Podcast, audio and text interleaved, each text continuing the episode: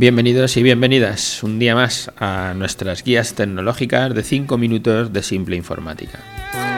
En el podcast pasado, en el 373, eh, hablábamos de los motivos para utilizar un RP y daba solo dos motivos de los 10 que tengo en la lista. Y hoy voy a intentar continuar con los que pueda ir, ir creciendo hasta llegar a los 10. Hoy es nuestro programa 374, que le llamaremos otra vez motivos para utilizar un RP y le pondremos los, los que sea capaz de, avanzar. En el capítulo pasado, como hablábamos de, de, tener el RP contra no tenerlo y hablábamos de que las empresas que no tienen un RP pues tienen una visión parcial de la empresa y las que tienen RP pues tienen una visión de 360 grados. Y luego hablábamos de la toma de decisiones de, sin datos concretos, cuando no tienes un RP, o la toma de decisiones respaldada por datos actualizados en tiempo real. Aunque yo estaba dando un, unos motivos muy del día a día de tener controlado la gente que sale, en nuestro caso, de los técnicos cuando van a hacer las reparaciones, saber qué reparaciones hay, qué clientes están pendientes de resolver algún problema o una reparación que está aquí o cuántas horas se echan, de casos muy concretos, es, ese punto, el punto 2, va más allá. Es eso que llaman del Big Data, el tener datos. No solo es que estés metiendo los datos para poder gestionar tu negocio en ese día a día, en cada minuto, sino que además luego puedes recuperar y puedes coger y decir cuántas horas ha trabajado este técnico este año. O cuántas de las horas que ha trabajado este técnico este año yo he facturado, porque puede que haya trabajado muchas horas, pero hayas facturado muy pocas. Y entonces irás viendo cuáles son los problemas en tu empresa. A nivel comercial pasa igual. Luego haré un, apartado donde habla a lo mejor de los departamentos de la empresa y cómo afecta el RP a cada uno de los departamentos, que se entenderá mejor en este, esto que estoy poniendo, casos concretos, ¿no? Digo que a nivel comercial te pasa igual. ¿Qué cliente me ha comprado? ¿Qué cliente... Nosotros aquí calificamos a los clientes en A, B, C o D, depende del volumen de compra que te hacen. Los, normalmente, según la ley del Pareto, y siempre te funciona, el 20% de tus clientes te factura el 80% de la facturación de la empresa.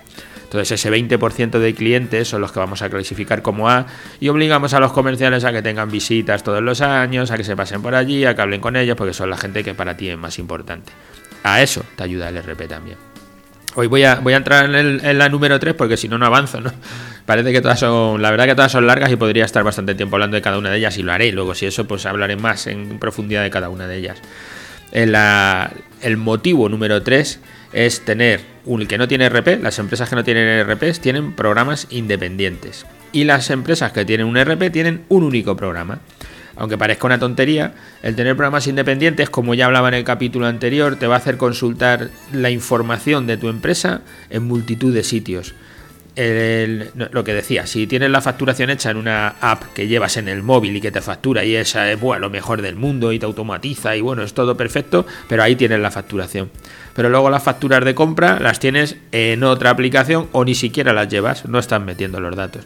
Sino claro, si no metes los datos de compra será muy difícil saber lo que ganas en cada proyecto, porque tú no estás comparando lo que te gastas con lo que cobras por hacer el trabajo que hagas. No es que todo es mano de obra y entonces me da igual. Si es mano de obra, tendrás que ver lo que te estaba contando. Cuántas horas se echan, cuántas horas se facturan. Y tendrás que controlar lo que el técnico está haciendo. Si tú solo emites la factura, pero no sabes cuántas horas echa cada técnico a lo largo del año y, cuánto te está facturando, tampoco vas a saber lo que estás ganando tendrás la intuición y al final, al final del año dirás, pues mira, en el banco hay tanto, pues estoy ganando dinero pero de esa manera va a ser difícil que controles lo que le está pasando a tu empresa. Por eso el tenerlo centralizado todo en un único programa lo que te va a dar es la ventaja de poder comparar y de poder saber exactamente qué es lo que estás ganando. Además de la cuarta razón, que es el que no tiene un RP, es fácil que tenga la información duplicada. Porque el que tiene un RP va a tener solo una base de datos centralizada y vas a meter los datos del cliente una vez. Y si un comercial le dice a un cliente he cambiado de dirección, he cambiado el teléfono, lo va a cambiar el comercial, pero se lo va a cambiar para el que hace la facturación. Y se lo va a cambiar para el técnico que tiene que ir a esa dirección.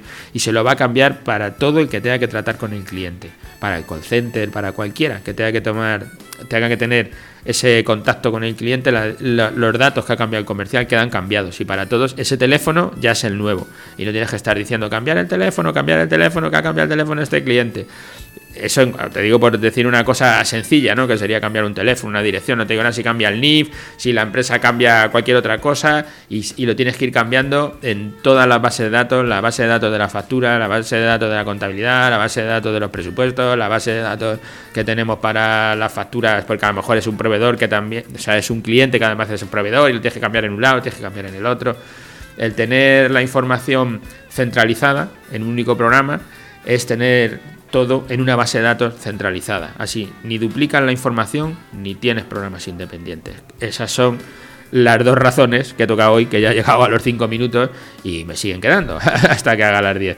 Nada, pues eh, como siempre os digo, si queréis hablar con nosotros de cualquiera de estos temas, de cómo mejorar mi empresa, cómo hacer una transformación digital, cómo montar un software de RP o cómo tener una página web para que venda, para poder vender a nivel nacional o internacional, podéis hacer con nosotros una consultoría gratuita de una hora. Solo tenéis que entrar en nuestra página web y nos da igual mandarnos un correo electrónico o entrar dentro de las consultorías y mandarnos un, un formulario pidiéndonos esa consultoría gratuita y nosotros la haremos. Gracias a todos los que me escucháis a diario por estar ahí, por aguantarme mi chapa, por seguirme en estos podcasts y por dejarnos comentarios en las redes sociales, por hacernos valoraciones, porque de esa manera, pues ya sabéis cómo son estos algoritmos, nos suben más alto y llegamos a más empresas, más empresas nos conocen, a más gente podemos ayudar. Gracias y hasta la próxima semana.